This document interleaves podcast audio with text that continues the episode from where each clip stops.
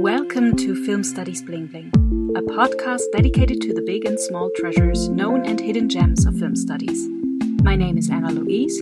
I'm a postdoc researcher at the Film University in Babelsberg, Germany, and I'm the host of this podcast. After a month's podcast break, this podcast is back for regular release on the 20th of each month. You are welcome to send me suggestions for topics in this podcast and information about events, call for paper, or book publications I should report on. Just send me a mail a.kiss at filmuniversität.de or a.kiss at filmuniversität.de. In this episode, I'm delighted to present Boukary Sawadogo to you as my Bling of the Month. He is Assistant Professor of Cinema Studies and an expert in African cinema. In the news chapter, I would like to draw your attention to a book lounge taking place on October the 8th at the Film Museum in Potsdam. Jeanette Toussaint will present her book Komm mit ins Kino, die Geschichte der Potsdamer Lichtspieltheater, which can be translated as Come to the Cinema, the history of the Potsdam movie theaters. The book lounge is part of a very interesting film and event series at the Film Museum entitled 125 Jahre Kino vom Wintergarten zum Multiplex, dealing with the history of movie exhibition. As Jeanette's book is written in German, the news chapter will be primarily in German as well. I'll switch back to English in the Dear Diary chapter. I took a podcast break, but that doesn't mean that I was on holiday. On the contrary, there was a lot to do. I will tell you what I was working on in August in the final chapter of this episode. Thanks for joining me again. Start with my bling of the month. It is my pleasure and honor to introduce Boukary Sawadogo. Since 2015, Boukary has been assistant professor of cinema studies at the City University of New York. He received his PhD in African cinema at the University of Louisiana at Lafayette, LA. Today, we will talk about two of Boukary's books African Film Studies, an Introduction, and West African Screen Media, Comedy, TV Series, and Transnationalization. The two books were published in 2018 and 2019, respectively. In addition to his books, Boukary has published numerous book chapters, articles, and film reviews. He has published extensively on African cinema, on aesthetics, distribution, genres, and culture and gender in African film. Furthermore, he is film review editor of the African Studies Review. Boukary is also an enthusiastic teacher. Among his courses are introductory classes in film studies, lectures on the history and theory of film, and in depth courses on African film history and theory. In addition to his academic work, Boukary is involved in academic and community service and is also very active in science communication. He is above all working creatively. Hello, Boukary, and welcome to my podcast. Hello, uh, thank you for having me. My pleasure. It's a pleasure for me. Let us start our talk with your creative work and your contributions to science communication. Tell us about your comedy web series and the African Cinema Talk series. For the comedy series, it grew out of, I will say, kind of random encounter because at, at, that time I was doing uh, field work in Burkina Faso on comedy and someone approached me and said, Hey, you live in New York and I know some of the best Burkinabe comedians who live also in New York. Why don't you interview them? So I got, you know, when I returned to New York, I got in touch with those comedians and the project they wanted was a, feature length film. And I told them right away that I personally didn't have the funds to make a film. And, but I would be happy to do everything uh, possible in within my means to help them, you know, basically get back to screen media. So since at that time also the English was not really top notch, so I just asked them, you know, okay, let's do a comedy series on African immigrant experience in New York, so that okay, you will you will just play your own experience in New York as a newcomer, and also we'll do uh, the series in French language because. Uh, we have a very large French speaking West African community in uh, Harlem and also in the Bronx. So, and that's how, you know, I, I did two seasons of comedy series, which is really, you know, anchored around the African immigrant experience in New York. For my um, African Cinema Talk series, that also uh, grew out of my interest of really sharing African cinema beyond academia. So I started doing uh, very short, like five minutes long uh, uh, videos that I will post on YouTube, where I will basically just take a topic, could be technology or women or the history of African cinema, and because what is really, you know, my motivation is uh, was at the time and still is how really to get the conversation around African cinema to go back to, uh, uh, I would say, really to the grassroots level, so that you know a lot of people can appropriate, know more about African cinema, so that it's not only a conversation among scholars. These are what I can say about my comedy series and also the African Cinema Talk series that are both on YouTube. And I would say that your creative work and naturally your contributions to science communication are informed by your rich academic work. So let's talk about one of your recently published scientific works, African Film Studies and Introduction. In your acknowledgements and in the introduction, to your book, you explicitly thank your students. Tell us about the connection between the textbook, your teaching, and your students. Yeah, the, the connection uh, resides in the fact that the students express the need and the desire to have a course material and maybe I should, you know, fill in a little bit of a background for the listeners, is when I joined uh, the City College of New York 2015, I was, you know, teaching one class on African cinema, and the first day of class, student came up to me and said, "Hey, professor, is there a textbook we should buy for African cinema?" And at that point, it was kind of light bulb that went up, and I'm, I'm like, "Okay, is there any textbook on African cinema uh, for undergraduate?"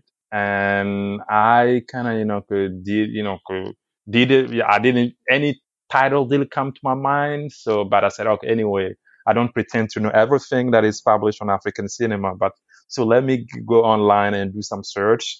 I did and didn't yield, you know, significant, res- you know, results. I think I only saw one um, textbook on African cinema at that time, and it was published in England, and it was basically a high school, a school textbook. So that's kind of an inspiration, and I told the student right away that okay, there is no textbook but I will be providing most of the material for them throughout the course. And after that semester, the next semester, the spring 2016, I started really, you know, putting together the material that I developed in the previous semester and also that I was developing at the time. So this is how really I came to the textbook, which is basically confronted with uh, the demand and the desire of the students to have uh, course material that they can go back to whenever they want it. That's one of the reasons why I really wanted, you know, to have this textbook. And with this background, it becomes clear and uh, makes totally sense that you have chosen for your textbook a very accessible language, I would say. So I often find it, to be honest, a, a challenge to keep my writing style concise and not produce tapeworm sentences. How did you deal with that? How did you manage to develop and maintain this very accessible writing style for this textbook? For the, this textbook, and writing it, the guiding principle for me uh, was and still is that knowledge has to, in this case, knowledge around African cinema, knowledge has to go beyond the walls of academia into the general public. Because most often, if you take you know, African cinema, almost most of the books published are basically scholarly conversation between us, between you know experts, between those are already who are already knowledgeable in, about African cinema so that okay, we have a big chunk, a, a big segment of the public who are basically cut off from that conversation.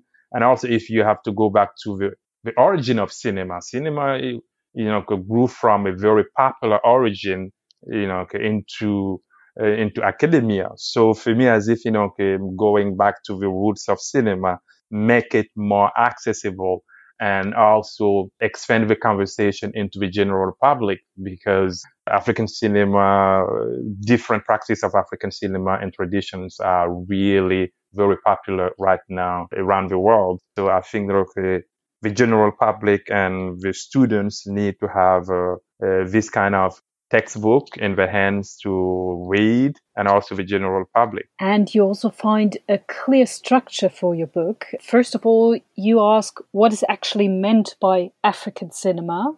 You propose that the term African cinema is not a self explanatory lab- label, but needs, on the contrary, a lot of explanation given diverse cinematic traditions and productions and distribution practices on the continent. This introduction is followed by three chapters on history, aesthetics, and criticism. In the history chapter, we learn as readers about the first film screenings in Africa in 1896, how film was initially exclusively in the hands of the colonial rulers, and how used to spread narratives justifying colonialism. Following this, you describe the emergence of pioneer and second generation filmmakers during the period from the 1960s to the 1980s, and how from 1960 onward a diverse film and festival culture of its own developed. In your work, you describe a film culture characterized by diverse movie making traditions and an equally diverse filmic corpus, you describe a continent wide film culture with a wide spectrum of filmic practices from political documentaries and the cinema engagé, educational and didactic productions, animation and the artistic auteur cinema, Francophone African cinema, and finally video, film, and the commercial Nollywood film industry. And you outline how the latter was promoted through technological innovation that set new trends in African filmmaking in the 1990s. And furthermore, you describe parallels between African cinema and African American cinema. Would you like to tell us something about these very interesting parallels. Yes, for the parallel between African cinema and African American cinema, we can uh, see clearly similarities and also points of divergence. So the first is uh, the first parallel is the context in which uh, both cinematic practices came into being. Both were you know born into contexts uh, where they reacted to injustice and subjugation because if you take the case of African American cinema, we can trace back the birth of African American cinema to, I would say, to the reaction to uh, the birth of a nation, 1915. Uh, where you have a racist uh, portrayal of blacks, uh, so that will trigger, that will you know lead to reaction of at the time you know filmmakers like Oscar Micheaux, who may be regarded as uh, the father of uh, African American cinema. And the same token that Sembène, uh, Ousmane Sembène has come to be known as, yeah, the father of African cinema. So, so we you clearly see for the, yeah, African American cinema reaction to the uh, stereotypical uh, on-screen portrayal of blacks at the same time. And we see for the case of African cinema, it was born really with this mission or perceived as a mission where cinema is political and cultural liberation instrument. And that really, you know, and we have to put it in the context of uh, the 1960s with the independence. So we can see clearly in terms of birth, two practices where, you know, came into being in a context of injustice and reacting to how to say, demeaning representation and caricature. And second, the second parallel that can be made is African cinema and African American cinema can be uh, categorized as uh, really independent cinema, independent cinema in the practices uh, and also in the production and the distribution. So African cinema is not about really a Hollywood style studio beat budget production, you look also at African American cinema, it's not also the big budget Hollywood type of production, yes, we have African American actors in big budget movies, but that's a, you know a side note is not encompasses is not indicative of the whole industry. And the third parallel that can be made is how African cinema and African American cinema had some point of contacts. And if you we look very early on, which is um, in 1935, a film where we have Paul Robeson, the African American, who plays in the Sanders of the River and he played an African king, and the movie was set in uh, in the British colony of Nigeria at the same time. So, and then we move fast forward to the you know the 20th, late 20th century and early 20th century. We've seen uh, a lot of African American playing uh, in African themed movie like Coming to America, where we have Eddie Murphy playing an African prince. Uh, very recently, we can take the case of Black Panther. So those are the parallels that can be made in terms of the birth of those, uh, those two cinema, also as independent cinema, and also points of contact between the two. In the chapter on aesthetics, you have chosen three categories cinematography, animated film, and African film scores. Why this selection? The selection has to be understood within uh, the general framework that I wanted I wanted something that it goes beyond the traditional, you know, paradigm of social critique, thematic analysis, material condition of production and distribution, because for a really big segment of scholarly intervention on African cinema, those are centered around, I would say, non-technical analysis. So I wanted, you know, by talking about cinematography, animation, and film score something that goes beyond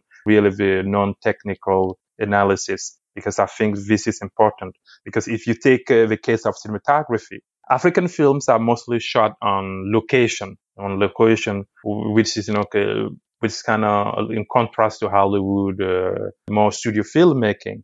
So if we, the, the film are shot on location, that means that this is cinematic practice really plays or this is a practice where the use of a camera, camera work plays a very significant role in terms of framing, being the camera distance, uh, angle, or mobility, but also how the camera helps to bring into the fold, into the meaning construction, the local setting. And for the case of animation and film score, uh, Africa uh, has a long tradition of animation and uh, the first uh, animated film is by filmmaker from Niger, Moustapha Alassane, and I think it's 1965 or 66. So it's very early on, you know, almost at the same time of Black Girl by Sembène Ousmane. But very few people know about it, and from you know the mid 60s into to today, you know, animation, animated film, and series in Africa is really one of the booming sector and that needs you know to be known and more work need to be done. Likewise we have a film score uh, it's very hard you know almost you know say i would say impossible to picture our own experience of cinema without music. And yet you know uh, music score or music in african films uh, those are still remain uh, areas where scholarly attention sometimes do not rise up to uh, the potential and also uh, the long tradition. So there is still a lot of work to do. Yes. In the third chapter, you present various critical reading lenses through which African cinema has been analyzed. You conclude with a plea for the expansion of the range of available approaches. Which of the existing approaches have dominated, and what new ones should be added in your opinion? I think the the one that dominated is really the um, how, how is you know, it's first it's, the cinema engagé, is the cinema engagé with the coloring questions of uh, the ancillary question of really what is uh, the role of cinema in you know cultural liberation, what is the role of cinema vis-a-vis identity, what is the role of a cinema in post-colonial Africa. So we have uh, this is the paradigm that is really know developed a lot So the cinema engaged. But later, I will say, you know, okay, what's need to be done? New paradigms, new lenses, maybe a little bit even further, push further. I would say feminist reading of African cinema. He has been done, you know, in the already, you know, in the 1990s with Sheila Petty and others and Ken Harrow, you know. So, but I think that okay, more even need to be, you know, done there.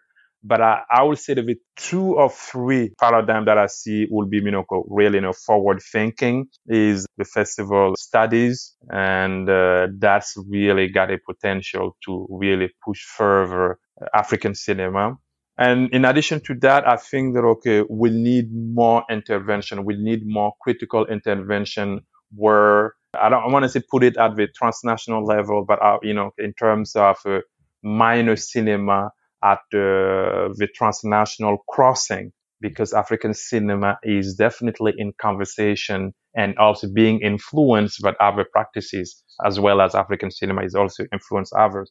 So we need, you know, to have uh, this conversation, you know, okay, African cinema in dialogue with the other cinemas. And I think, you know, that's those two areas where we can even put more work into, but, but not only ones. Let us also talk about your book, West African Screen Media Comedy, TV Series, and Transnationalization. This book is a classic scientific work and is compared to the textbook we discussed more definitely more demanding in its yes. choice of language, uh, structure, and theoretical range. Your book is an effort to close a gap in research on African cinema, namely in the exploration of the comedy genre. Why were comedies for a long time mostly ignored in scientific study of African cinema? Uh, that's a good question because uh, initially, when I embarked on this uh, on on the research, I quickly find a, uh, found a parallel between how comedies are really popular uh, at the you know box office, but at the same time, when it comes to uh, critical reception, when it comes to awards at festivals, some of the prestigious festivals, a lot of, you know, we rarely get, you know, the comedies, you know, getting prizes. And we can think of how many comedies, you know, got some of the highest, highly sought prices at Cannes, Venice, Toronto, or any, any, you know, big name, you know, festival. So for me is, um, in the book I analyze how in, in Africa is really why comedy came a little bit late, you know, in terms of uh, the critical attention of scholars. One of the issue being that, okay, you have a cinema that is more regarded as, you know, a tool of political liberation and cultural liberation. That means that, okay, laughter is only analyzed in how it really contributes to educate people. In other words, comedies are more analyzed and contextualized as helping basically uh, the viewer to swallow uh, the pill, you know, in terms of, you know, presenting a harsh reality. So I would say, you know, the missing link, which is really critically addressing African cinema beyond any political engagement, which means that we need to bring into the conversation the entertainment component. It's because the entertainment component was often missing in how we critically engage uh, African cinema that I think uh, comedies were not really the focus attention of scholars. And also uh, linked to that is the conversation linked to come to entertainment is also the question of commercial cinema. Because if you, we take the case of West African more auteur tradition, you know, cinema or filmmaking, really uh, commercial cinema was not part of the larger conversation. And commercial cinema, you know, starting, you know, being part of the conversation uh, with the booming of uh, Nollywood. So that's where, you know, we miss uh, uh, the conversation around genre was really, know, missing, or at least it's not something that was deliberately presented and engaged with. Boukary, I know it's nearly impossible, but nevertheless, uh, to put all of this in a nutshell, but nevertheless, can you give us a brief overview of what you are working on in the four chapters of your book. And okay, so the first you know chapter really delve into the question of um, local traditions of humor. And in that chapter, I quickly, you know, cover Koteba theatrical practice, joking uh, kinship, and how the urban space can be regarded as a, a form of comedy stage. So the second the second chapter is about the reception of comedy films. So how local viewers really like and gravitate toward uh, locally pro- uh, produced comedies. And it's simply, f- for me, is one of the critical lens that I use was uh, cultural proximity. And, you know, because sometimes on some, on my field trips, I found out that, okay, the archetypal characters also drew a lot of viewers to series into uh, to comedies like you know the character of the the madman or the drunkard. So that or the lazy husband. Those are some that resonate with a lot of uh, viewers. And then the, uh, the, third chapter was about the transnational forms of distribution, where I kind of link comedies, the production of comedies, TV series to um, the corporate intervention in African cinema and its ramification on the economy of image and also the image circulation. So, and we can take a very you know, example present day, like for example, uh, Netflix that produced Queen Sono, the Queen Sono series a few months ago, two, three months ago. They also produced Blood and Water. And I learned uh, just last week that NBC Universal is teaming up with uh, Star Times to broadcast uh, children content in Sub-Saharan Africa. So to say that okay, the transnational platforms of distribution is really a question that is present uh, and uh, of significant relevance. And the last, uh, the last chapter of the, the, book really addresses appropriation of genre and paradigm shift, where in terms of paradigm shift, where I was making the case that entertainment is more is more and more pronounced in African cinema in terms of uh, form. So we have series, uh, we have genre. That's our, you know, overtly popular, popular cinema. And also, uh, I wanted to bring in, into the attention of the reader how uh, African cinema for most of the content in terms of temporal in terms of temporal construction are mostly set in the past or uh, in the present. So we we have very few examples of African cinema set in the future, and that's where I talk about Afrofuturism, and then you know give example of Afrofuturist production from Africa. And tell us how you chose your case studies. What criteria did you employ? I mean, there is a specific focus, already mentioned in the title of the book, right? Yes, the, uh, the focus for me was West African, you know, screen media, and also I had made effort and strive to establish parallel with other parts of sub-Saharan Africa because I remember when I, I did a book talk at uh, UPenn, uh, one of the, I got one question and say, yeah, the book is titled West Africa Screen Media, but we see a lot of examples from Central Africa and Southern Africa. So to say that, okay, yeah, although it's on West African screen media, I wanted really to build bridges with other parts of Africa, but also into the diaspora and also with North, uh, North America, because I have one segment of the book that deals with the distribution of African cinema in the United States. In your book, as a theoretical backdrop, you offer the reader a reflection on genre theory and comedy, humor, laughter, and you define the concept of entertainment, which is, as you mentioned, an important element for your study. Furthermore, you describe a shift to transnationalization in West African visual media production and distribution from the 1990s onward. What I find very interesting are these connections um, you describe between local traditions of humor and the transnational. Can you explain this connection with one example, maybe? I will take the example of the Koteba theatrical practice, which is a centuries old practice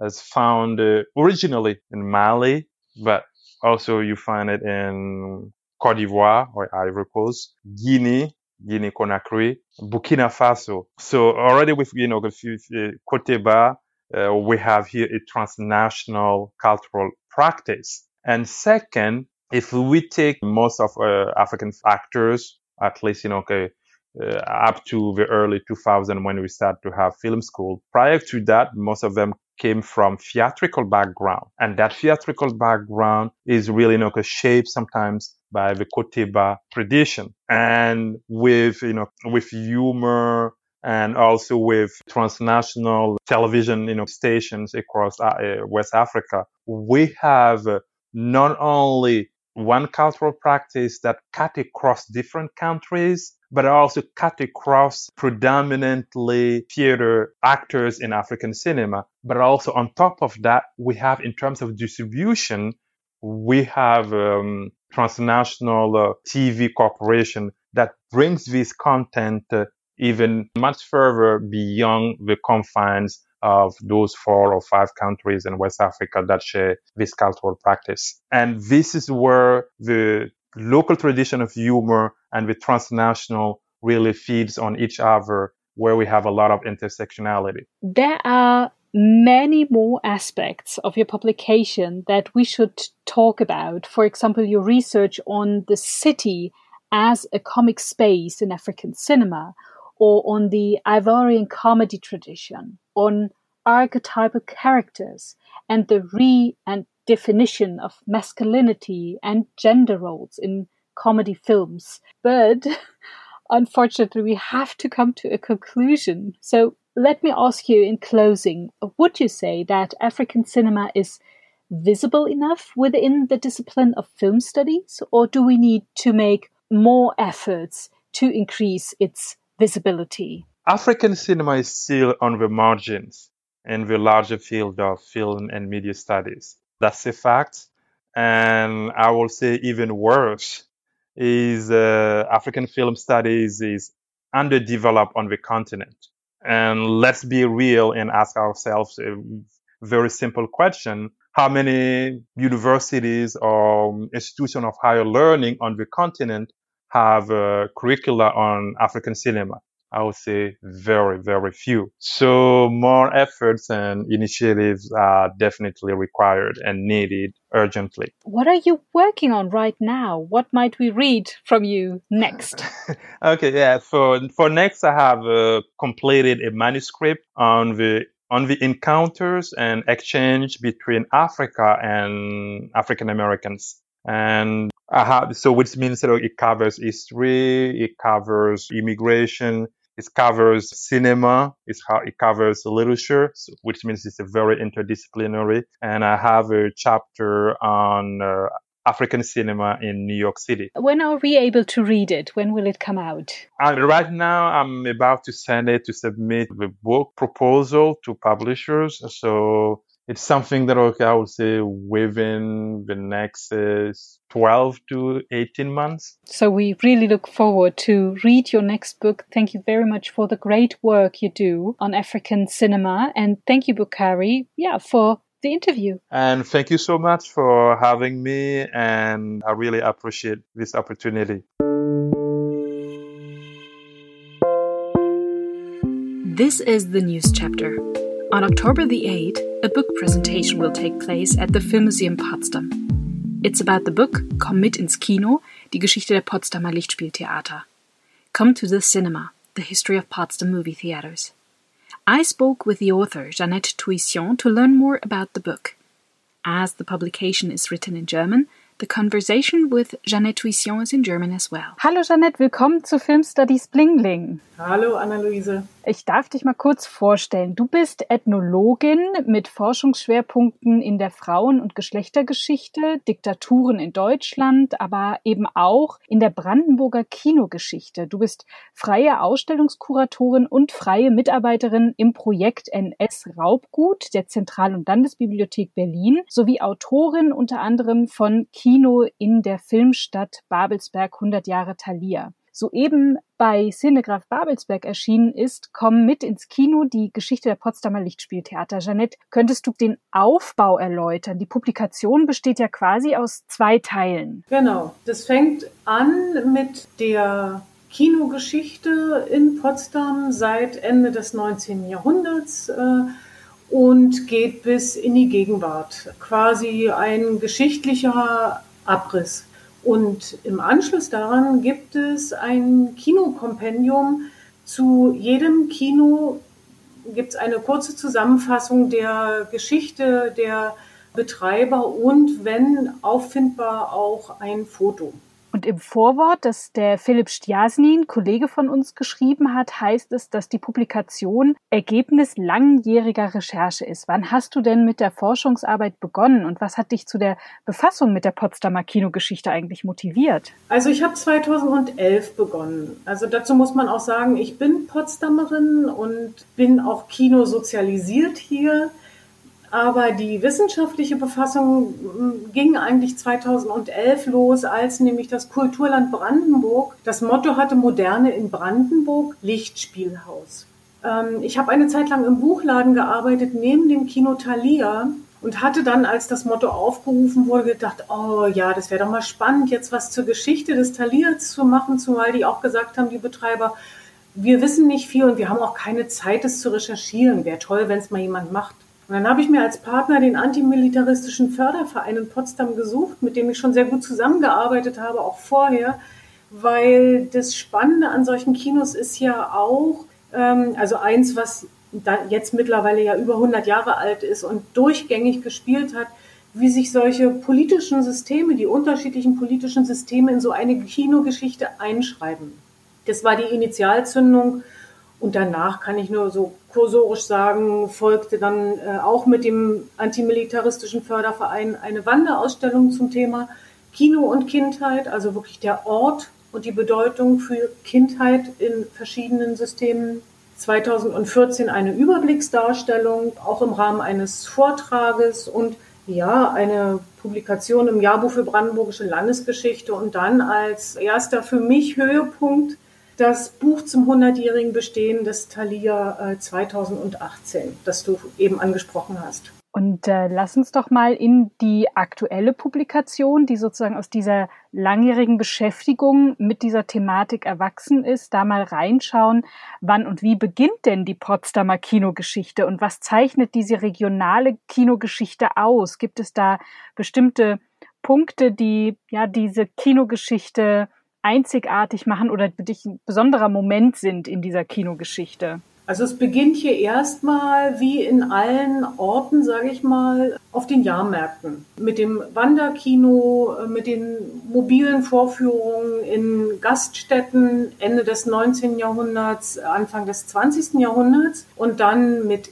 ortsfesten Kinos, auch in Läden und in äh, Gaststätten, Seelen, beginnt es eigentlich 1909 und das ist relativ spät, wenn man vergleicht, äh, wenn man wenn man es mit Kinogeschichten vergleicht in Berlin oder Halle. Ja, also da war schon 1909 ein erster Höhepunkt zu verzeichnen, an, äh, wenn man es jetzt einfach von der Zahl der äh, Kinos, die geöffnet hatten, sieht. Und es wurden auch schon erste Kinopaläste gebaut. Da war ja Potsdam hinten dran. Also hier ist Kinoboom erst drei Jahre später, 1912, gab es die meisten Kinos. Das Besondere an Potsdam ist eine besondere Zurückgenommenheit in der Architektur. Also es gab insbesondere vom, in, in der NS-Zeit, als es nochmal mehr Bauvorhaben gab, auch von dem Oberbürgermeister Hans Friedrichs äh, immer wieder, ja, wurden die Architekten sozusagen immer wieder gemaßregelt, wenn sie eine zu prunkvolle oder außergefallene Architektur sich überlegt hatten. Also es musste immer irgendwie preußisch zurückgenommen sein. Ähm, man hat nicht immer auf den ersten Blick erkannt, dass da in dieser Fassade eine Kinowerbung ist. Das finde ich ist schon das Besondere an Potsdam. Es sollte immer alles ein bisschen unauffälliger sein und sich eingliedern in die Wohnfassaden. Und der erste Kinoneubau entstand tatsächlich erst 1940 mit dem Bergtheater. Das hatte dann nur eine kurze Zeit, weil es äh, im Frühjahr 1945 vom Bomben getroffen wurde und dabei komplett zerstört ist, ist da, wo jetzt das Schwimmbad Blue ist. Das Besondere in der DDR-Zeit ist dann, oder ist das Besondere überhaupt hier an der Lage ist, es liegt ja dann, äh, Potsdam liegt ja an der Grenze äh, zu West-Berlin. Und bis 1961 die Grenzen geschlossen wurden, ist natürlich viel Publikum in die sogenannten Grenzkinos nach Berlin gefahren. Und das war der Staatsführung natürlich ein Dorn im Auge. Und deswegen sollten die Kinos an den sogenannten Westsektorengrenzen besonders gut ausgestattet werden. Sie sollten bessere Filme zeigen und so weiter. Davon hat natürlich Potsdam definitiv profitiert auch bis 1989, mitunter durch notdürftige Sanierung, aber auch das Thalia wurde noch einmal großartig umgebaut mit viel Investitionen, auch das Charlotte. Also da ist schon mal diese Lage ganz wichtig gewesen, aber auch, dass die DEFA hier produziert hat. Die DEFA wollte auch ein ansprechendes Kino haben, zumindest für die Bezirkspremieren. Das ist dann das Thalia geworden. Und die Nähe zur Filmhochschule Babelsberg macht sich bemerkbar, indem dort eben auch die Studentenfilmtage der Hochschule für Film und Fernsehen stattgefunden haben. Ja, eigentlich noch bis 2013. Und das alles manifestiert sich in, oder das macht das Besondere an der Kinogeschichte in Potsdam aus. Jetzt kann ich mir vorstellen, dass bei so einer langjährigen Arbeit an der regionalen Kinogeschichte, oder es geht ja auch über Potsdam hinaus, deine Befassung auch mit der Brandenburger Kinogeschichte, es ja erforderlich macht, wirklich in anderen Archiven auch zu arbeiten, als das, als man das vielleicht tut, wenn man eine Werkkonstruktion einer Regisseurin, eines Regisseurs betreibt, wo man dann vielleicht in Zeitungsarchive geht, in die Filmarchive geht, Archivmaterial in Filmmuseen oder in Filmsammlungen sich anschaut. Welches Quellenmaterial hast du für deine Arbeit herangezogen? Welche Archive, vielleicht auch private Sammlungen, waren für deine rekonstruierende Arbeit wichtig? Also zum einen sind es natürlich auch die Archive, die du du angesprochen hast, ja, also Zeitungsarchive natürlich vor allen Dingen, äh, Ankündigungen, wann macht ein Kino auf, wann wird ein Kino umgebaut, wann eröffnet es wieder, was spielt es, wann, wie, wie sind die Programme und so.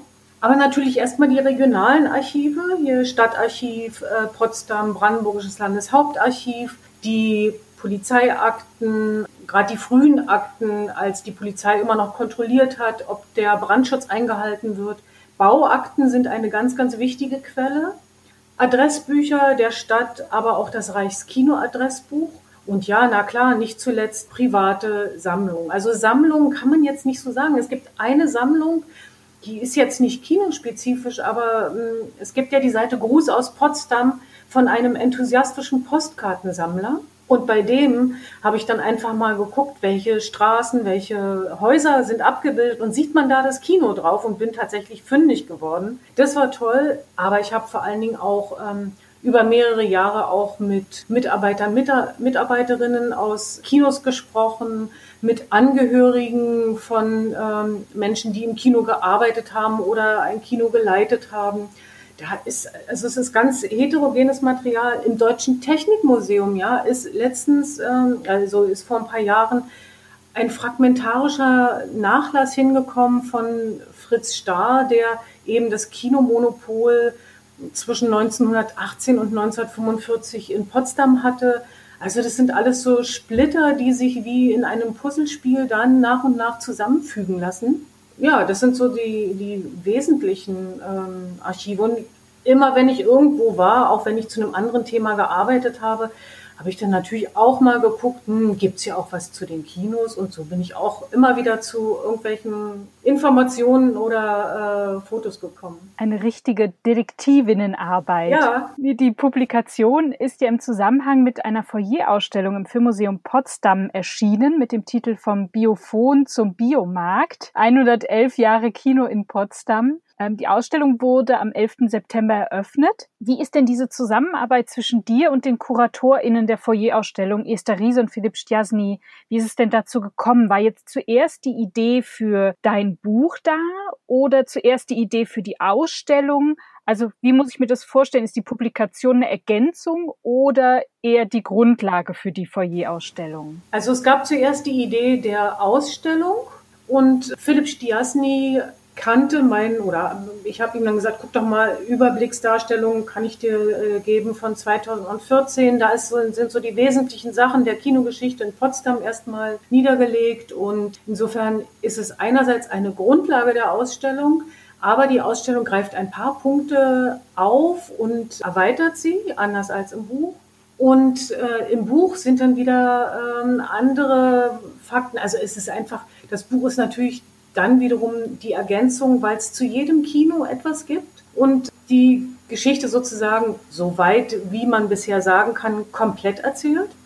Hm, dazu muss ich sagen, ich habe wiederum dann auch davon profitiert, was Philipp Stiasny in den Archiven recherchiert hat. Und während der Vorbereitung der Ausstellung ist die Idee entstanden, diese Überblicksdarstellung doch wirklich nochmal zu aktualisieren und vor allen Dingen so ein Kompendium rauszubringen, dass Menschen in Potsdam und Umgebung sich einfach auf die Spur machen können und auch mal vielleicht die Wege ablaufen können und mal gucken können. Es gibt ja in der Ausstellung auch eine Karte, wo welches Kino sich befunden hat oder eben noch befindet. Und insofern war es Ausgangspunkt und zugleich Ergänzung und äh, ja, es hat sich alles gegenseitig befördert. Würdest du denn sagen, Jeanette, dass mit deiner Publikation und der Foyerausstellung die Potsdamer Kinogeschichte jetzt auserforscht ist? Oder gibt es für dich noch weitere geschichtsstrenge Aspekte, die in Zukunft weiter werden sollten? Also für mich ist vieles in dem Buch nur angerissen. Aus dem, was man alles noch erforschen könnte, will ich nur ein paar Punkte rausgreifen. Zum einen sind natürlich tatsächlich Einzelporträts von langjährigen Kinos wie das Melodie und das Charlotte möglich, so wie ich es fürs Thalia gemacht habe. Da sind auch noch äh, Forschung notwendig und Auswertung von Materialien und auch weitere Zeitzeugengespräche. Dann finde ich einen ganz spannenden Aspekt, überhaupt mal auf die Kinoberufe einzugehen, ja. Kinovorführer, Vorführerinnen, Leiter, Leiterinnen und so weiter, deren Biografien auch nochmal zu zeigen, ja. Wie sind sie da hingekommen? Viele, mit denen ich bisher gesprochen habe, kamen zum Beispiel vom Landfilm, ja. Oder die Rolle der Frauen. Also es gab so typische Frauenberufe wie die Platzanweiserin, die Garderobiere. Aber Beispielsweise Filmvorführerinnen, den Ausbildungsberuf gibt's seit, erst seit 1915, natürlich in so einer Mangelzeit entstanden. Viele Filmvorführer sind, zum, sind eingezogen worden zur Armee. Dann wurden die Frauen sozusagen auch zugelassen zu diesem Beruf. Und, äh, aber da gibt's keine Forschung zu, ja. Da würde ich einfach gerne mehr machen und das kann man dann auch regional nochmal gucken. Gab's hier eigentlich Filmvorführerinnen vor 45? Also für nach 45 weiß ich's. Und Ausbildung an sich, also es war ja in der DDR-Zeit auch ein Ausbildungsberuf. Es gab die Zentralschule für Filmvorführer in Halle, ja.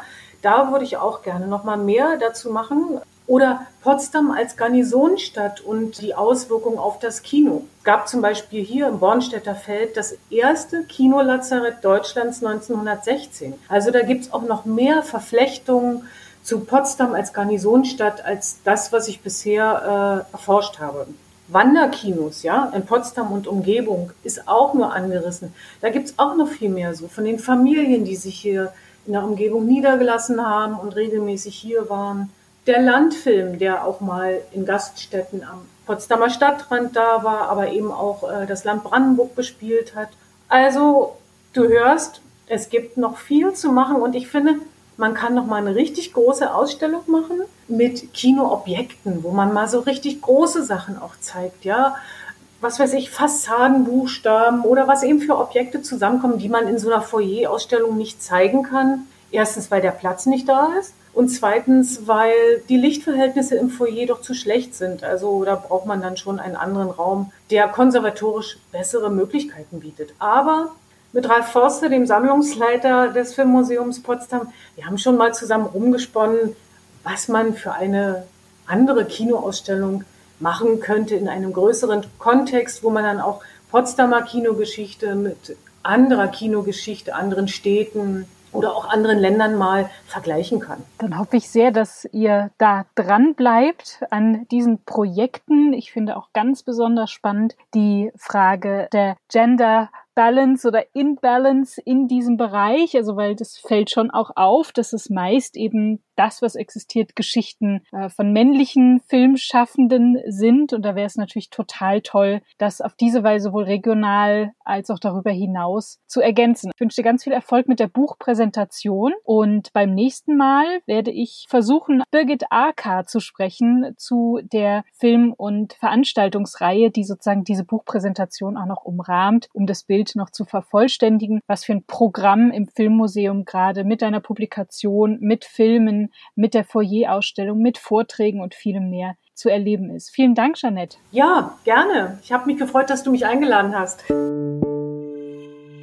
I would like to note that the publication and the foyer exhibition we talked about in this news chapter are part of a film and event series at Filmmuseum Potsdam. 125 Jahre Kino vom Wintergarten zu Multiplex. 125 Years of Cinema from Winter Garden to Multiplex is the title.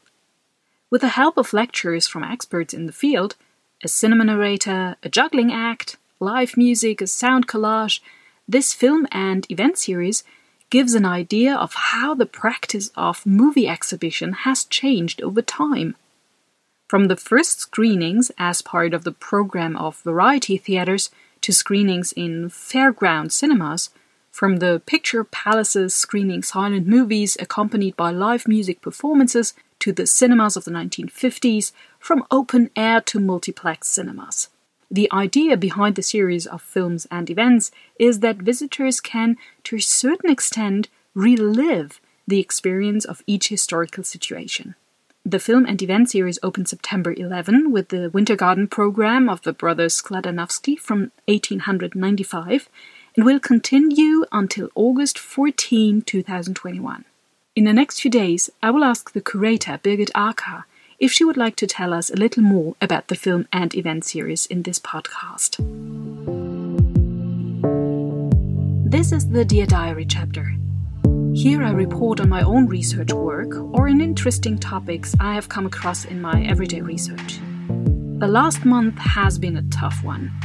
Several nights with only four hours of sleep, lots of communication, and a lot of output. What was going on? Well, on October the 3rd, we were celebrating the 30th anniversary of German reunification. Every year, the main event celebrating Germany's reunification takes place in a different German city. This year, the celebration was to be held in Potsdam.